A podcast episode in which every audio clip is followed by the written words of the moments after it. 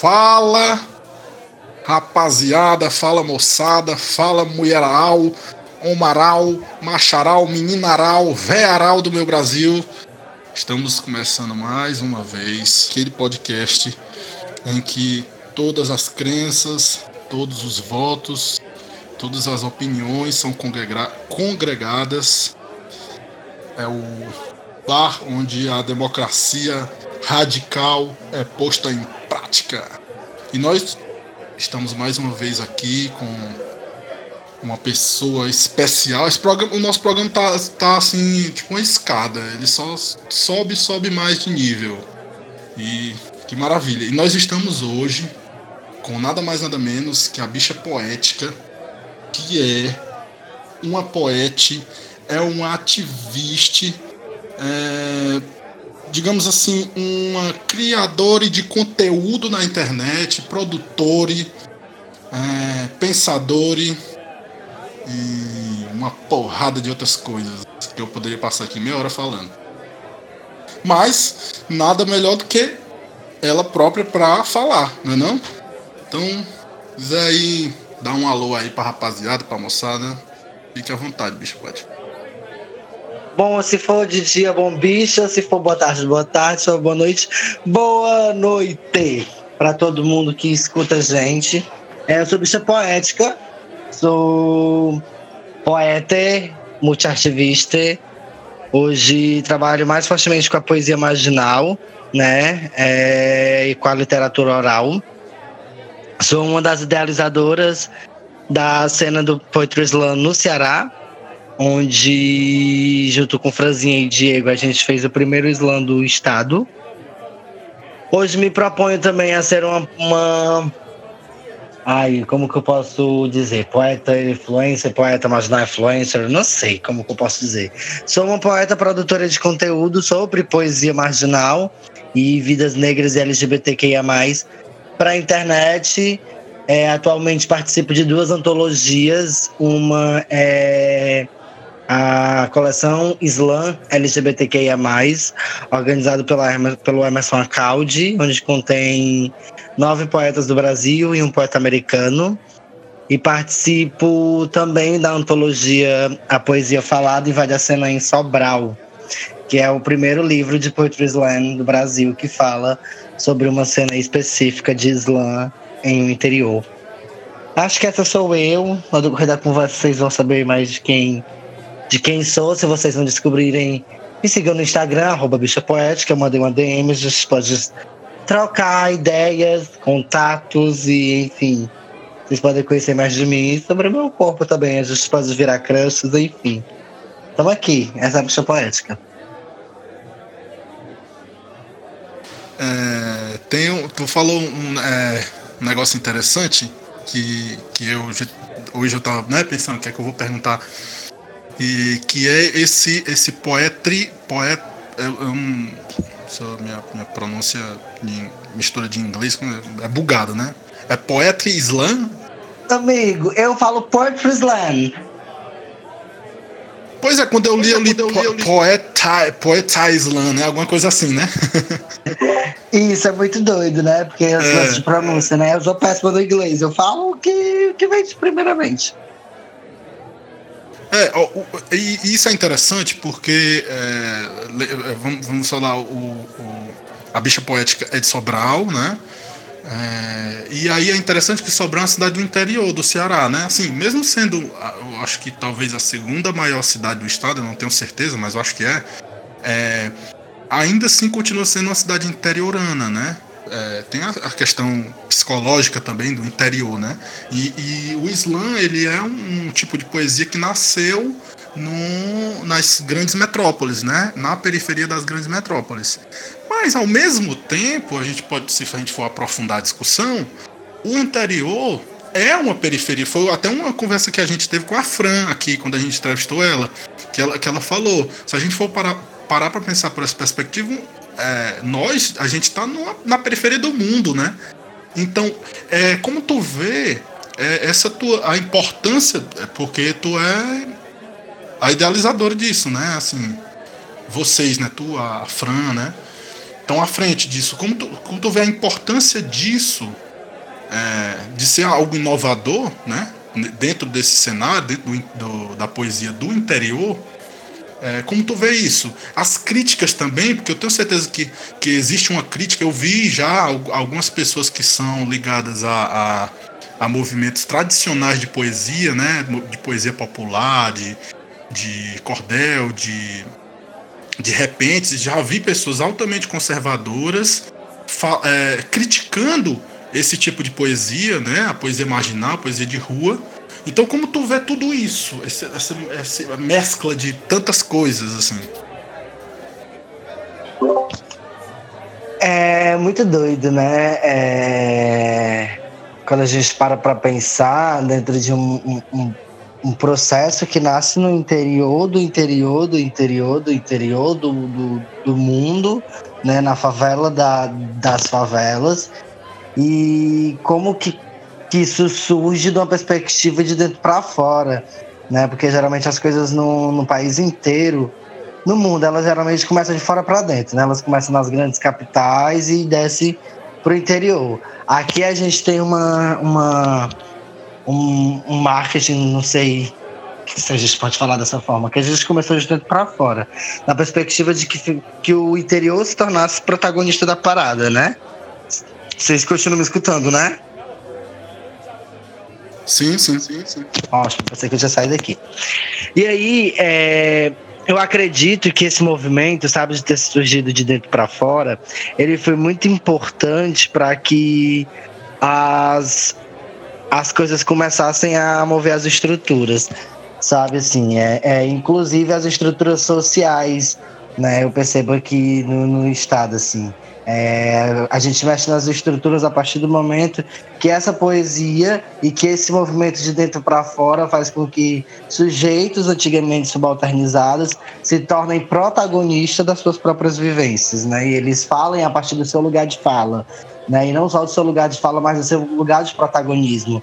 E a partir do momento que esses sujeitos assumem esse papel de protagonista, a gente tem ali uma mudança estrutural na sociedade, né? E eu vejo que a nível aqui de, do, de Ceará, a importância do Islã ela foi muito boa para que a gente começasse, não só do Islã, né, mas da poesia marginal, assim, é, no Ceará, ela foi boa para que para que a gente começasse a ver sujeitos antigamente silenciados protagonizando é, é, as suas lutas, ocupando espaços que antigamente é, e historicamente disseram que não foi deles, entendeu? E acima de tudo construindo um processo de reeducação, né? Porque eu acredito que a poesia marginal, é, principalmente aqui no Ceará, ela, ela tem um processo muito de reeducar a sociedade é, a nível de entender diversas problemáticas que, que infelizmente são impostas e e ela também tem esse papel muito do de, de, de trazer sujeitos para o protagonismo, né? Então ela, eu acredito que a, que a poesia marginal ela tem uma importância fundamental, assim, é, é, para esse processo de, de entender esse jeito como os protagonistas e de entender uma que é necessário produzir-se uma reeducação social, né? Eu acredito que o Islã ele, ele traz muito disso, sabe esse, esse papel de, de, de reeducar uma sociedade que foi fundamentada nas suas opressões, né? E, diversas pessoas é, se incomodaram ao ver esses, esses movimentos surgindo, umas, porque eram sujeitos antigamente que eram silenciados e não tinha espaço para falar, né? É, quebrando uma, as métricas impostas pela academia sobre é, a maneira certa ou não de se escrever, de dizer o que é ou não poema, onde está ou não está a poesia. Então eu eu creio que, que a poesia marginal ela, ela, ela incomodou por conta disso, né? E principalmente porque, porque além dela, dela, dela trazer esse sujeito para protagonizar é, é, o seu lugar, e ele essa poesia ela por vezes tra, é, é, fala de coisas que, que a gente está apto a reproduzir, né? Então, tipo assim, a gente sabe que a poesia tradicional e vários movimentos tradicionais, não só aqui da cidade, mas no Brasil inteiro, são movimentos que se construíram numa perspectiva opressória e que, querendo ou não, por vezes excluíram esses corpos, né? É só a gente parar para pensar quem que fez essas críticas, né? Quando a gente para para analisar esses corpos, geralmente são corpos cis, héteros, brancos de classe média alta, porque infelizmente a poesia, a, a poesia, o movimento de poema tradicional, antigamente ele foi assim, a gente não tem como negar, né? É só a gente fazer um recorte dos, dos antigos escritores, né? A gente, se a gente fizer uma reflexão assim bem a fundo, a gente vai perceber que, que existe um perfil que, que é, é pré-estabelecido para a sociedade, né? E que corpos, certos corpos não chegavam. E quando a gente vê esses corpos ocupando esses lugares, a gente se incomoda porque a gente começa a perder lugares de privilégios, né? As pessoas começam a conquistar seus territórios e essa conquista faz com que as pessoas percam os privilégios. E principalmente quando essas pessoas, para além de fazer com que a gente perca nossos privilégios, elas pautem, por vezes, opressões que eu acho que não reproduzo. Então eu creio que a, que a que, que o Islã ele, tem, ele, ele teve esse papel também de incomodar por conta disso, sabe? E que eu acho que esse incômodo é válido porque a gente começa a entender a arte que vem é, e que é produzida para além dos muros da universidade, né? E do que é uma arte que é produzida dentro do fora dessa norma que do que é culto, de que não, do que é certo, do que não é.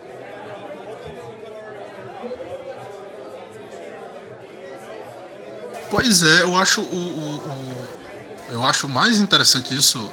É, todas, todas as. Tu já entrou numa discussão que toda vez eu levanto aqui no podcast, que é o papel que tem a arte na transformação da sociedade, né? É, eu não acho necessariamente, óbvio, que todos os artistas sejam obrigados a isso. Né? Ninguém é obrigado a nada, né? Mas eu, particularmente, aí eu percebo que tu também e outras tantas pessoas que a gente conhece é, pensam é, esse fazer artístico como um, um, um, transformador da realidade, porque a gente não está contente com aquilo, com a realidade que a gente vive, né? É, é muito fácil é, para uma pessoa que para uma pessoa que que está galgado aí no, nos privilégios, né? Na escala de privilégios, quanto mais alto você tá nessa escala de privilégio, mais você é desinteressado, né? E se você trabalha com arte, mais sua arte vai ser desinteressada. A gente faz isso, a gente pensa nessa mudança da realidade, não é porque porque a gente se, é porque a gente tá cansado, né? A realidade é, é muito difícil, né? Para os, para os negros, né? Para a comunidade LGBTQI+, para as trans, né?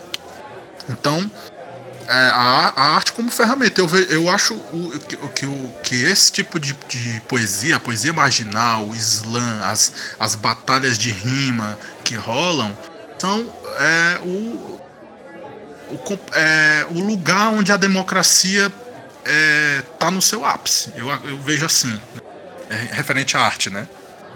Não sei se tu vê assim também, né? Sim, sim, eu acho que, que o slam, assim, as batalhas de rima, elas já começam a ser democráticas a partir do momento que as pessoas têm a mesma quantidade de tempo para falar, né? É, começa nessas, nessas besteirinhas, assim. É, mas eu acredito que, que eles, eles se tornam espaços muito muito importantes, sabe, assim, para pro, os processos de, de, de de democracia, né? De, de colocar essas pessoas como, como sujeitos, né? Assim, é, é, é, é quando a gente entende é, a arte como, como tu falou mesmo, né? Assim, eu também eu, eu fujo completamente da, da perspectiva de que todo mundo, de que todo artista fale de militância ou fale sobre resistência, ou fale sobre as suas dores, porque eu acho que o processo não é só esse. Né? Eu acho que a gente tem, a gente tem outras coisas para viver. Mas infelizmente a gente está dentro de um sistema, a gente, está dentro de, de uma estrutura que ela foi é, condicionada a oprimir pessoas, né? Então, então a gente hoje sente essa necessidade de transformar a, a arte, as nossas a, a arte, né? É, é, de transformar a arte nas nossas dores e de transformar é, nossas dores em arte, em poemas, é justamente porque a gente, para além de ser insatisfeito, né? Porque, querendo ou não, tem pessoas que são insatisfeitas, tem pessoas que sentem na pele, né? Então, boa parte dessas pessoas que estão é, expondo suas dores, elas estão externalizando aquilo que as ferem, que, que, que querendo ou não, é, lhe acontece no dia a dia, elas fazem isso por pura necessidade e por, inclusive, acreditar que não tem como eu infelizmente consegui falar de outras coisas se a minha existência ainda é negada, né? A existência de pessoas negras ainda são negadas, a existência de pessoas LGBTQIA+ estão negadas. As estatísticas estão aí para isso, os números estão aí para isso, né? É, o jovem negro continua morrendo a cada 23 minutos no Brasil uma pessoa LGBTQIA+, continua morrendo a cada 14 horas, né? Então, tipo assim, é, não tem como essas pessoas é, conseguirem, por um lado, falarem de outros assuntos quando sua, sua vida está correndo risco, né? Então, essa, as pessoas também ainda sentem a necessidade de transformar suas dores em arte por isso, por uma questão de sobrevivência mesmo, né? É, é, é não é só por questionar, é por entender que eu posso morrer a qualquer momento, né? Então é, é, é como se a, a, gente que, que querendo não transforma, que vem desse lado de cá e que faz esse tipo de arte mais marginal, a gente faz esse tipo de arte justamente por entender que a gente tem que matar não só um leão por dia, dois, três, quatro, até oito, né? Então, tipo assim, é, e quando você fala dessas suas dores e que essas suas dores elas são construídas através da opressão do outro, quando você externaliza isso dói, né? Por isso que tal hora essa poesia ela não é tão aceita. É por isso que tal hora essa poesia ela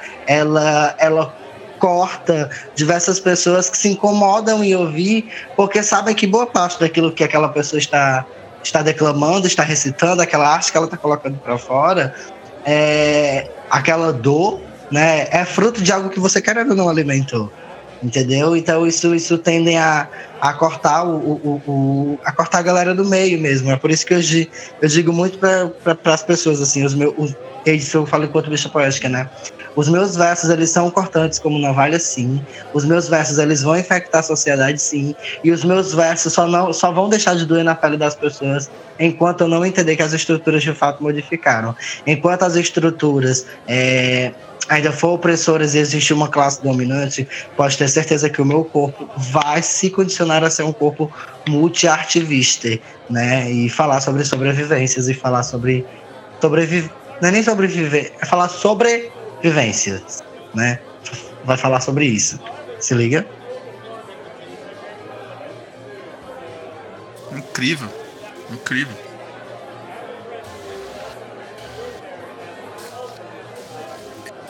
É aquele negócio, né? Tipo. É uma pena que a gente ainda tenha que falar sobre isso, né? Ainda. No pleno século XXI, né? Sim, sim, é uma pena, né? É, a gente tem que ainda pautar coisas que já eram para ser lógicas, né? Aliás, que são lógicas e as pessoas ainda não entenderam. Ontem eu estava assistindo a TV Cultura, um, um, um, um programa da noite, acho que é noturno. E aí depois passou um, um programa que é o, é o Manos e Minas, né? O, é Minas e Manos, eu esque, me fugiu agora. E aí eu me lembrei que Manos tu participou desse pro, Manos e Minas, né? E Isso. eu lembrei que tu participou desse programa, eu fiquei, ah, pode crer. Me, me, me deu um lapso assim, né? Aí eu lembrei que a gente ia, ia te entrevistar aqui. E aí eu fui ver e tal, na, na, na internet, os vídeos no YouTube muito massa. É, se você colocar lá é, Manos em Minas, Bicha Poética, você, os vídeos. E tem um, um, acesso bem grande, né? Isso, muito massa. Sim, querida, porque a gay abriu o da negra ali, querida. Eu queria que tu falasse como foi esse, esse corre desse programa, assim. Ai, gente, desculpa ter atrapalhado primeira hora, porque eu fico emocionado toda vez que eu falo disso, apesar de eu quase não falar disso. É... Mas foi muito doido, sabe? É, é... Paulo, como que eu te chamo? Eu te chamo de Paulo, de Marcelo ou eu te chamo de Diabo Grande? Tanto faz, Diabo Grande. Eu vou chamar de Diabo Grande, acho mais gostoso chamar dessa forma. É, eu também gosto, também gosto. Aí, enfim, Diabo Grande. É, foi muito louco, assim, porque quando foi 2018, eu ganhei o Slam, né, o slam estadual daqui de Ceará, que na época ainda não tinha o slam estadual, só tinha o slam da quintura, e como só existia assim um slam, o ganhador do slam da quintura automaticamente ganhava vaga para São Paulo, né? Agora não é mais assim, porque a gente não tem mais um slam, a gente tem 13 slams no estado, então a gente hoje tem que fazer uma disputa estadual para enviar uma pessoa para o Campeonato Nacional de Poesia Falada, né? Que para quem não sabe hoje é, as comunidades de slam elas se organizam dentro de uma rede e elas fazem é, esses campeonatos nas suas quebradas, mas com o intuito de tirar um representante da sua cidade para representar a sua cidade no campeonato estadual e que desse campeonato estadual essa pessoa ir participar do campeonato nacional de poesia falada, que é em São Paulo e que quem ganha vai representar o Brasil na Copa de Slam, Copa do Mundo de Slam na França né? Que esse ano foi tudo virtual. Mas enfim, quando foi em 2018, eu ganhei, eu ganhei o Slam aqui e acabei indo para São Paulo. E por sorte, a apresentadora do Slam BR, ela é a apresentadora do, do Manos e Minas. Né? E aí ela sempre, o Slam BR, ele sempre se convida alguns poetas para poder é, fazer a apresentação no, no Manos e Minas no período do Slam BR né? E aí a gente grava alguns vídeos assim, esses vídeos são transmitidos é, geralmente na abertura dos shows, né? Eles abrem shows, shows, shows. Ah, eu tenho problema com essa palavrinha, meu povo. Se vocês souberem, shows, shows, ah, que ódio! Mas enfim, aí a gente, eu fui uma das pessoas convidadas e fui, né, pro, pro pro estúdio da TV Cultura, que é um teatro. E aí, e aí eu fui quando chegou lá, é, foi muito interessante porque eu nunca tinha tido assim, camarim, maquiadora, né? E a gente, tipo assim, a gente veio do interior de Ceará, né, meu povo? Vocês me entendem. A gente veio assim, de uma parte que não é o eixo da cultura gente, do Brasil. A gente tira onda, né? Onda, né? Quando tem a oportunidade. A gente tira onda. Come amor. tudo que tem no camarim.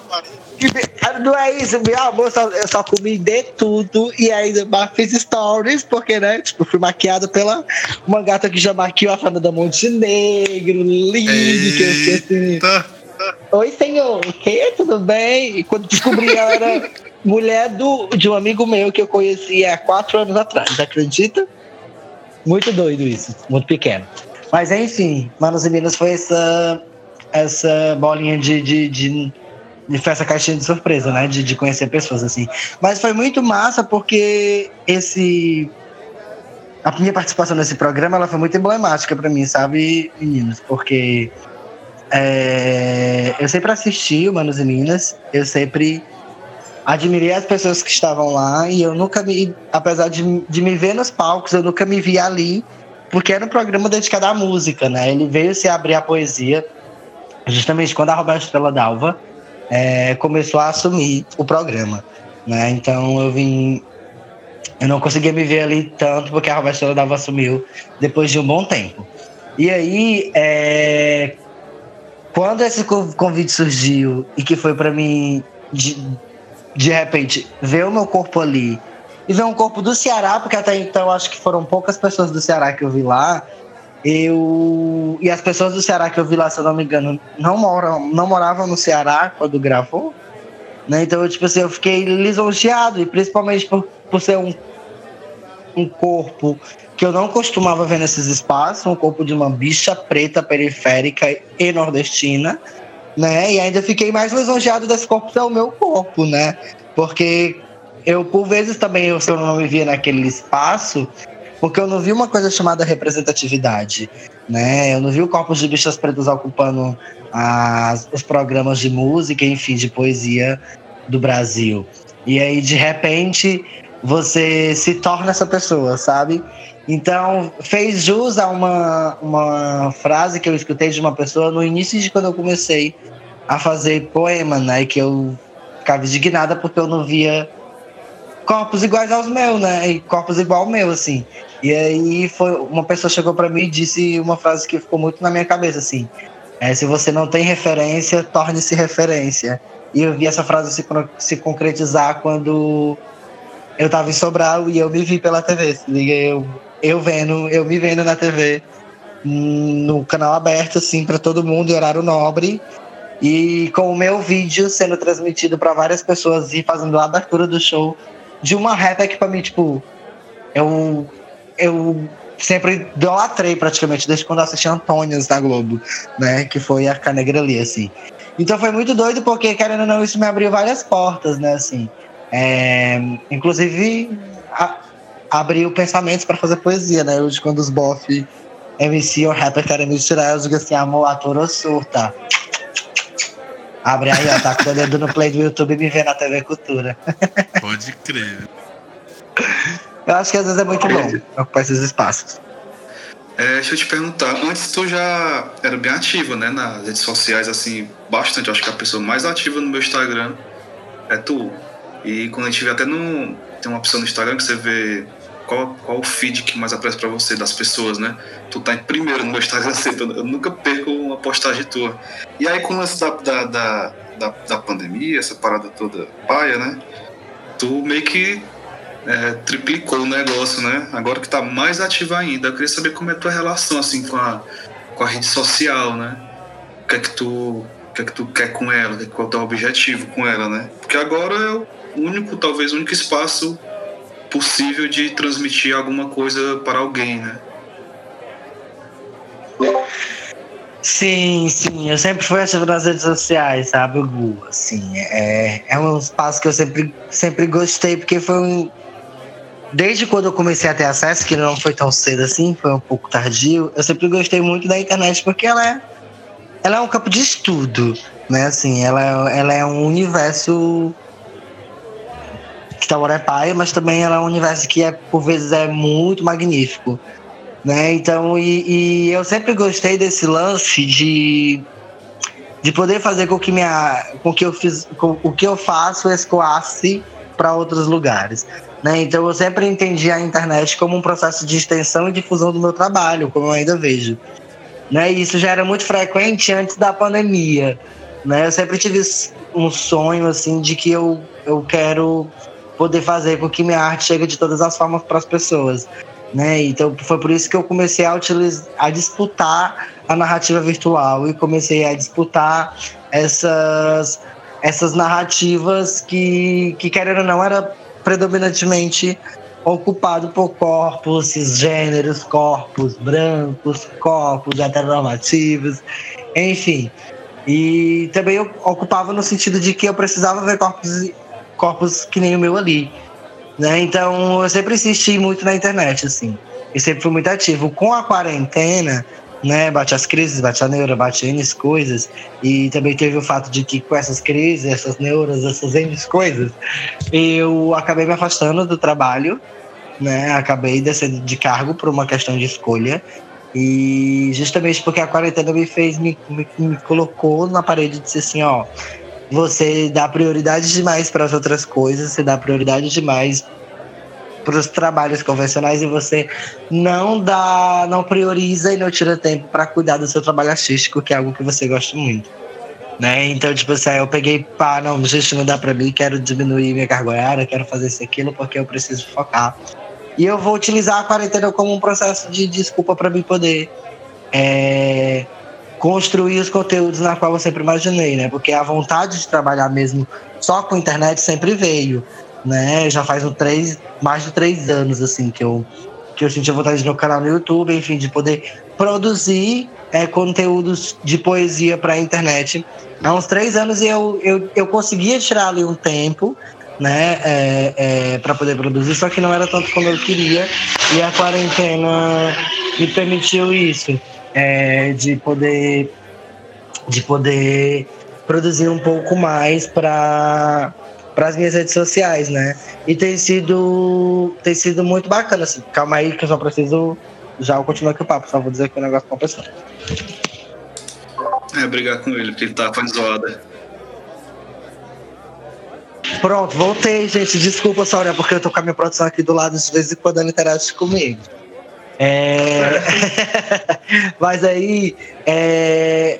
a quarentena tem se tornado um, um, um processo de, de, de, foco mesmo, assim, sabe? Então eu tenho triplicado esse processo de aparecimento na internet, de produção de conteúdo para a internet, porque não só por, por, conta da quarentena, né? Mas a quarentena ela foi só um ápice para poder dar um gatilho de, de um sonho que eu já tinha incubado há muito tempo, né? Assim, porque se alguma, alguém me perguntar hoje, porque tá assim, bicho, acho que hoje qual é o teu sonho? Hoje o meu sonho é viver de poesia e viver de poesia para a internet, né? E principalmente sabendo que é, pessoas que partem do mesmo lugar da qual eu parti, ainda poucas delas conseguem estar nesses espaços. Nesse espaço, então eu quero estar nesse espaço, eu quero fazer, eu quero trabalhar com isso, eu quero ser uma comunicadora periférica utilizando a poesia como uma metodologia e um instrumento de acesso para as pessoas, saca? Massa, viu? É, é, é invocado o, o, lance que tu faz no Instagram, né? Porque é uma rede social voltada pra foto, né? Para o cara ficar lá lacrando, charlando fácil e tal. E aí tu usa ele como, como um livreto, né? Digamos assim. Tem muito texto. Acho que até o, o foco principal é texto do teu Instagram, né? E agora tu. Eu não sei se é desde agora, mas eu tô percebendo agora isso, né? Todo dia tu posta um texto, na verdade, né? Um texto, um texto, aí depois tu segue com algumas fotos, né? tu consegue equilibrar bem esse, esse lance do Instagram. Acho muito massa. E aí agora tu, tu criou um canal no YouTube, né? Como é que é esse lance desse canal? Faz um mês mais ou menos, né? Menino, o que stalkeou mesmo. Ele sabe até como eu tô fazendo no Instagram da passada. Ai, que lindeza. Eu gosto quando as pessoas reparam. Isso é muito bom. Ai, que lindeza. É, sim, assim, é, não que no meu Instagram não tenha essas lacração, né? Porque a gente também dá, porque a gente não é obrigado, né, Gu? Tipo assim, a, todas nós acabamos dando, porque a gente sempre quer o famoso lacre, o famoso biscoito, né? Também porque a gente não é obrigado, assim. A só habilitar também na vida. Só pra, só pra desopilar. Sim, sim, só pra desopilar, de vez em quando, assim, só pra mudar assim, um pouco do, do, do bagulho. Mas enfim, assim, é, é, quando eu comecei a perceber que o Instagram ele era o universo que ele precisa, ele era muito mais imagem do que texto, eu comecei a perceber que tem algumas pessoas que são poucas ali que não são isso, que elas param ali para ver outras coisas. Né? Então eu comecei a produzir conteúdo para essas pessoas, né? Que procuram esse tipo de conteúdo no Instagram e não encontrava. Né? Então, quando eu comecei no Instagram, eu comecei muito na perspectiva do vídeo poema, né? Assim, e, e, que a primeira rede social que eu comecei a ocupar foi o Instagram e com os vídeos poema, né? E aí quando foi depois eu comecei a perceber que os meus vídeos poemas chegavam e que era interessante, mas também ao mesmo tempo que era interessante eu fazer os vídeos poema, não era interessante eu ficar só nisso, porque tem uma outra um, um outro espaço também que é importante ser explorado, que é o espaço da escrita né? E é um espaço que, querendo ou não, por vezes também nos, nos é negado. Então, tipo assim, nada melhor do que poder disputar essa narrativa em um espaço que ele é completamente livre que você vai poder escrever o que você quer, que é o Instagram.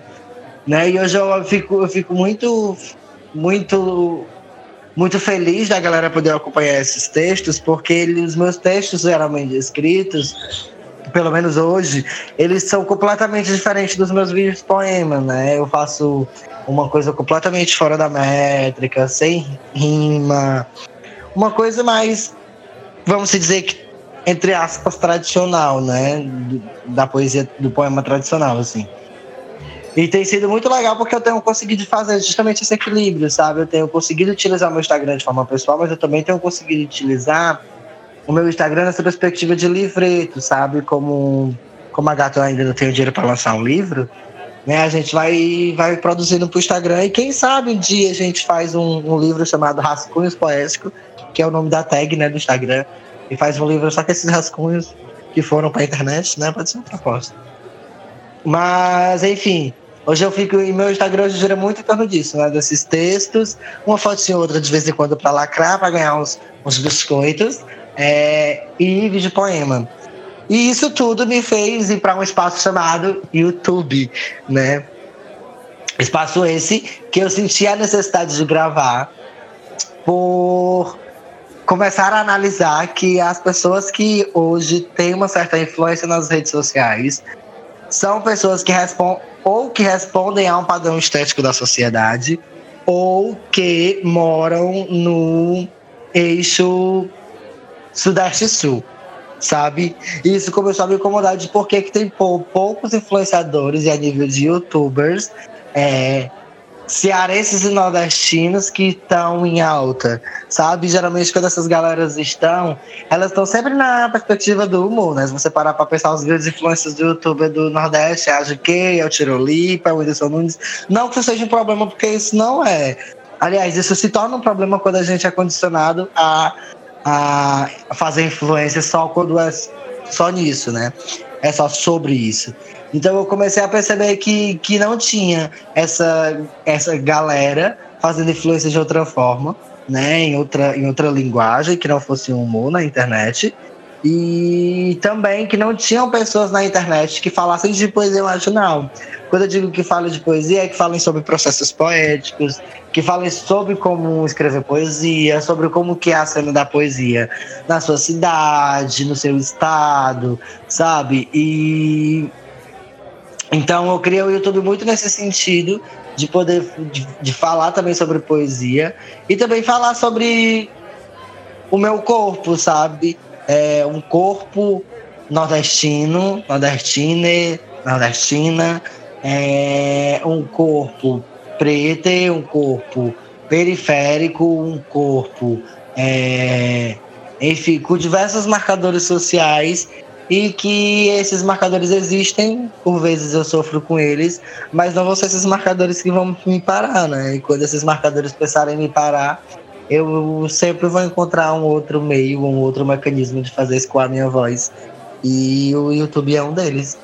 Assim, é um mecanismo de eu escoar minha voz. O YouTube e o Instagram, né? É, é até um, uma coisa que que eu conver... a gente conversava assim, eu Gustavo, tem um, um, colega nosso também que faz tá trabalhando com poesia visual, né? Que é isso, essa questão da internet, né? E, e de ser usada como uma ferramenta para a produção artística. E a poesia entra nesse cenário porque a poesia ela, ela tem esses aspectos, ela é visual, ela é sonora, né? Porque você pode é, declamar ela, ela é oral, né?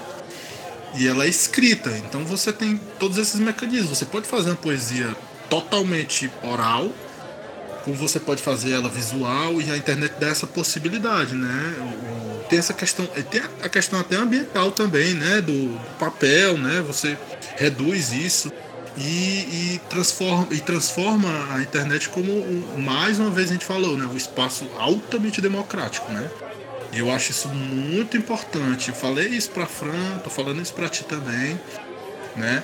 E, e, e veio um, um, negócio aqui na cabeça, que tu falou aí dessa tua participação no programa Hermanos e Minas, e tu falou sobre, sobre essa questão de se tornar referência, né? E era uma coisa que eu tava pensando, porque tanto tu como a Fran é, a Fran, por exemplo, quando a gente entrevistou ela, ela falou que não, não percebia isso. Que, que as pessoas. É, por exemplo, eu admiro a Fran muito, demais, assim, como, como poeta. Dois. Como, não é? Como produtora, como mulher, assim. É, e, e ela, ela disse que não percebia isso. Ela, ela sentia que que não tinha isso. E, e, eu digo, meu Deus, mas, mas é esse lance da representatividade, né? E eu, é, é, eu acho isso interessante porque eu queria saber se tu, tu tem noção de que tu é uma referência, assim. No, eu acho que no Ceará, talvez no Nordeste, assim, tu é uma referência mesmo para muitas pessoas. Eu vejo eu, eu, eu, eu, vi algumas, algumas batalhas de rima em Tianguá e o pessoal fala de ti, tá entendendo? Como referência. Os meninos do Dissert estavam dizendo que eu ia gravar uma música, estavam pensando em te chamar. Então, assim, é, tu, é, como tu vê isso? Tu, tu sente isso? Tu tem noção disso? Eu não, eu não vejo, eu não sinto. Chega, eu tô rindo aqui horrores. não, amigo, eu não sinto, eu não não consigo perceber, assim, não consigo mensurar onde que o meu trabalho chega, sabe? Eu, eu tenho essa sede de se tornar uma referência para as minhas, porque eu sei que que pessoas iguais a mim na, na, infância elas não têm referências e eu quero ser referências para as crianças viadas que vão vir, sabe? Eu tenho plena certeza disso e eu creio que isso é uma missão que eu coloquei para mim enquanto ser humano, que eu coloquei o que a vida me deu, que é poder ser na referência e referência de coisas boas para as crianças LGBTQIA+, aliás, para as crianças viadas, bichas, pretas e não binárias da, da favela, enfim, crianças travestis, enfim, a sigla inteira que quiser ser referência, quiser me ter como referência, né? Apesar de saber que essa referência ela vem com uma enorme carga de responsabilidade, eu tenho plena consciência disso. E todo santo dia eu me olho de frente ao espelho e me reavalio para não, entre aspas, né, nem não errar, porque eu acho que todo mundo tá, tá, tá aí para isso. Mas é a não fraquejar e a não tomar na luta, né? Então, tipo assim, é, é, eu fico... E não, não, não tomar no sentido de, de viajar, né? É, então, tipo assim, eu me reavalio todo dia porque eu sei que isso é uma grande responsa. Mas eu não tenho noção de onde que o meu trabalho chega, de que eu me tornei referência para as pessoas, assim.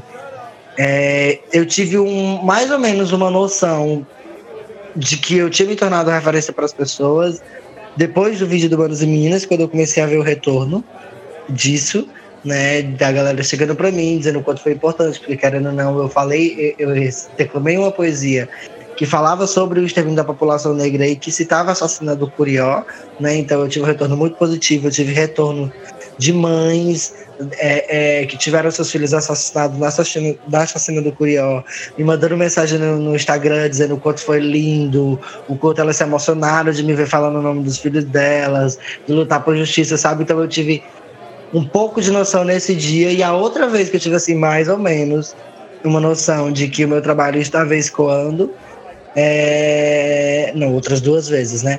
Foi uma quando eu estava construindo meu portfólio e coloquei bicha poética no, na internet e eu vi que um slam do sul, né, o slam das manas lá do Rio Grande do Sul, lá me esqueci o nome da cidade agora. Aí, enfim, esqueci. Mas é que é a cidade da Jamila Santos. É, eles me eles me tinham como uma referência para eles e eu tinha sido uma das referências na qual fizeram eles construir o slam deles. Né? E aí, para além de eu ter visto isso numa entrevista na qual eles tinham dado, eles tinham é, é, criado uma música, né? Eles têm uma música, aliás, essa música está disponível no YouTube, e que eles me citam na parte da música deles, né? Que eles falam assim, e já dizia uma tal bicha poética que absorver é para além de observar né? Então, tipo assim, eu fiquei, tipo, aí sim eu tive noção, né? Que eu tô aqui no interior do Ceará, na parte de cima do mapa, e tem uma galera na parte de baixo, assim, lá, no, no finalzinho do país já praticamente, me escutando, sabe? Então, tipo assim, esse dia eu tive um pouco mais de noção de quando, de, de onde minha poesia estava chegando e quando a minha melhor escritora né? E que hoje, para mim, eu tenho, sem sombra de dúvida, uma das maiores escritoras do Instagram, que é a Riane Leão, que é onde já meu coração, é, participou do meu quadro e começou a curtir meu trabalho. Eu fiquei muito emocionado porque, querendo ou não, tipo assim, uma referência, né, pra mim. Então, tipo assim, foi um dia também. Acho que esses foram as três únicas vezes que eu vi assim que o meu trabalho estava escoando, sabe? E que eu estava me tornando essa referência para a galera. Só que na real, eu ainda não tenho noção de, de, de onde ela chega, dessa visibilidade toda. Assim, eu fico feliz, né? Porque isso é muito importante para quem trabalha com arte. Assim, a visibilidade, querendo ou não, é, um, é uma. É ali a cereja do bolo, né? E, hum, então eu. Eu tive noção só essas três vezes. Eu não tenho, não tenho essa noção, não, meu filho. Tenho não a visibilidade é, o, é, né, é, a cereja do bolo, né? É, é, tipo. É boa parte, né? Do bolo, assim. e ela é o bolo inteiro, ela é a massa. É a massa, exa... exatamente, né? Porque é, para além do, da questão. Não só. Tem uma, uma questão de ego também, porque é importante, né? Não, não, não vejo isso como vou dar um aqui de moralista cristão, assim, né? É importante essa questão do ego para a produção artística também. Mas e tem e, e, além do mais e ainda mais é, na, na poesia marginal que tu produz e que desde o começo do, do podcast tu tem falado da questão da educação, da transformação social, é super importante. Quanto mais quanto mais alcance tem essa poesia, essa representatividade, melhor, né? Sim, sim, sim. Eu falo muito isso pra galera, assim, aproveitem. Falo todo dia isso para todos os poetas marginais que eu conheço na minha vida. Aproveitem enquanto, querendo ou não, a poesia está se tornando, principalmente a poesia marginal, está se tornando o o xodozinho da internet está se tornando o xodozinho da, das mídias. Enfim, já passou na, na, na TV, né? Já teve novela aí falando sobre batalha de rima, sobre slam. Então eu digo muito assim pra galera, aproveitem esse momento né? Porque querendo ou não, tipo assim, é, esse momento está muito propício a fazer com que as pessoas tenham visibilidade, né? Dentro de uma coisa que já foi muito difícil a gente ter. Então aproveitem e, e sejam protagonistas dessa história. Não deixem mais uma vez que essa história seja protagonizada por corpos que não correspondem com a realidade, com corpos que não são reais, que são corpos ditos ideais, né? Então, tipo assim, não deixem que essa história seja protagonizada por outras pessoas que não, que não sejam vocês. Né? Então, protagonizem sua própria história e tragam para vocês o que é de vocês. Né? Sejam vocês os poetas que, que têm a visibilidade, mas não só que têm visibilidade, mas é os poetas que fecham o contrato, é os poetas que ganham dinheiro com a sua arte. Né? Então, tipo assim, sejam esses poetas, busquem o que é de vocês por direito. Black Money, Pick Money, para quem de fato tem que ser dado. É mais ou menos isso. E agora nós vamos para um, um momento mais cabeça, aquele momento em que a, a cachaça já subiu para a cabeça, eu, né? Aquele, sempre aquele bebo que fica falando demais e filosofando. E então, com vocês, vamos agora para o Martelada Filosófica. Martelada Filosófica. Bicha poética. Diga. Para você, existe liberdade? Ai, mas tudo bem, quer que eu te responda rápido, mas tu pega para das perguntas, né? Se existe liberdade. Não, eu acho que não existe. Não existe liberdade em um país ainda que é construído à base de opressão e que ainda extermina os corpos pretos e LGBTQIA. Liberdade para mim é você ter a liberdade de poder estar vivo e esses corpos não têm. Seres humanos, na sua totalidade, na sua natureza, eles são maus ou eles são ruins? Ou eles são apenas um papel em branco que com o tempo a sociedade vai ditando se eles são maus, se eles são ruins? Eu acho que eles são papéis em brancos e que eles vão se construindo com base naquilo que são lhe apresentados. Né? Então acredito que as pessoas, como já dizia Crioula, as pessoas não são más, elas só estão perdidas. Existe possibilidade de construir um país melhor no futuro? Eu creio que Pode ser que sim, mas eu acredito que não seja tão bom assim. Eu acredito que a gente vai ter um mundo um pouco mais flexível, porém não vai ser esse mundo tão bom, não. A América Latina, ela é um sonho ou ainda é possível a gente construir uma grande América Latina fraterna, irmã e solidária? Só acredito nessa América Latina irmã e solidária quando a América, como já dizia Doralice e e Bia Ferreira, né? Eu só acredito nessa América Latina no dia que ela for toda feminista. Então, no dia que tiver uma revolução feminista, acredito sim numa nova América Latina possível. Agora, uma pergunta que talvez vá causar um momento de reflexão mais profunda. Tapioca doce ou tapioca salgada? Tapioca!